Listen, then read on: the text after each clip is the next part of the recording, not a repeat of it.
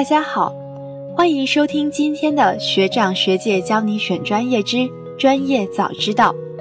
在这里，我们将聚焦于各种有趣、新奇、好玩但你不太了解的专业，从学长学姐的视角为你全方位介绍。今天我们将走进亲身参与到电视节目的策划与播出，你愿意吗？大家好，我是南京大学人文大类的一名大一学生。过完这个学期，我们这些大一新生啊，就要面临专业分流了。这是一个不亚于高考填报志愿的转折点。还记得去年暑假，在我填报志愿的时候，父母都希望我选择财经类的大学，或者跟金融经济有关的专业。并不是因为这些专业都可能很赚钱，将来能够大富大贵，只是单纯的因为他们认为这些专业将来都很好就业，希望我将来能够安稳的生活。但到最后，父母还是决定支持我的选择——南京大学人文大类。我之所以会选择这个，就是因为人文大类包含了新闻传播学院。而新闻传播学院下有我心仪的广播电视专业。接下来，我想跟大家说说我为什么想选这个专业。南京大学的广播电视专业发端于1936年南京大学前身金陵大学的电影与播音专修科，是中国影音传播高等教育的起源。老师们都拥有丰富的经验。讲起课来引经据典，生动有趣，常常引得满堂喝彩，完全颠覆了大家印象中高校老师古板守旧的形象。至于就业，那就更不必担心了。南大与人民日报、中央电视台、奥美集团等都有合作计划，这些平台都是就业的好去处呢。说起广播电视专业。词穷的我，脑海中只能浮现出两个大字：有趣。要是再加上一个限定词，那就是非常有趣。一看到这个专业的课程，电影学、电视摄像、电视采访、电视主持与评论、演播室节目制作等等等等，光是听名字就让我忍不住搓搓手，想试上一试了。这个专业的陈学姐告诉我。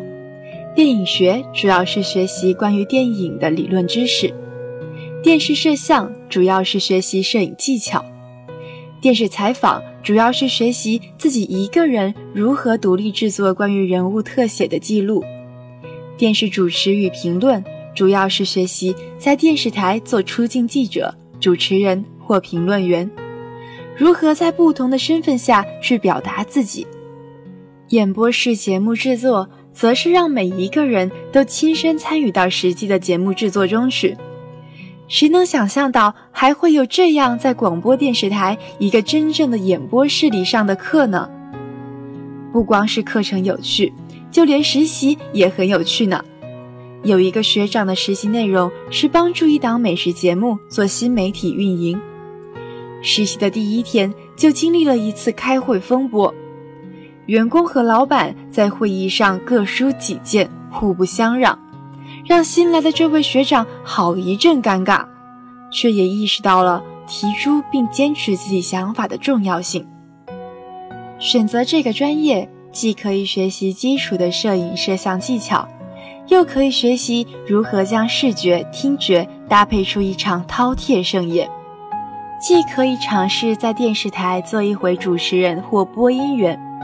又可以反手甩出一个自己制作拍摄的片子，既可以在上课中途把灯一关开始看电影，又可以在拍摄中出镜，圆自己一个小小的演员梦。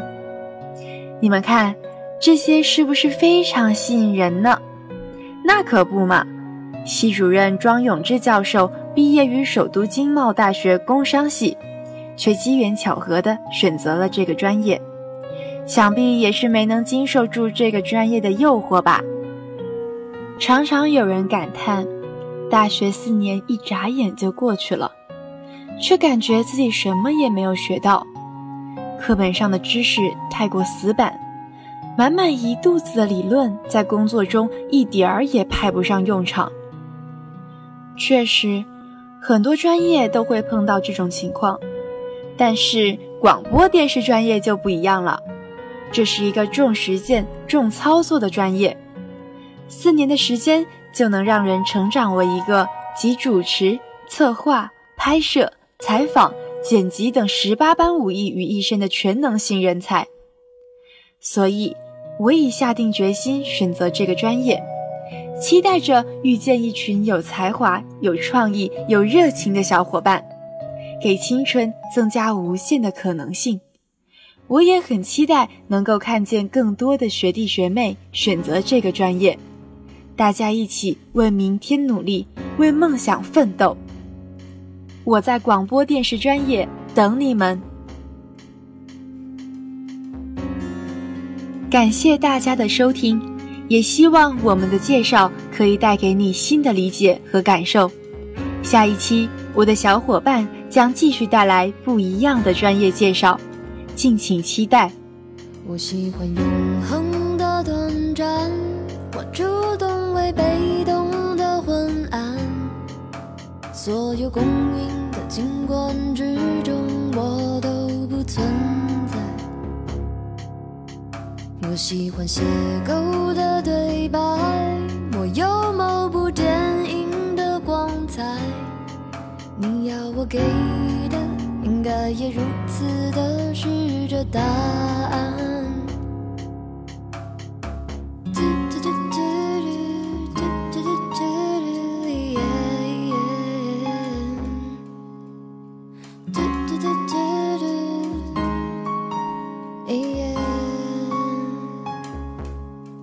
不要把美好的故事留下来，不去制约，没制约，没有习惯。喜欢独白胜过众人的彩排不要让眼泪成为生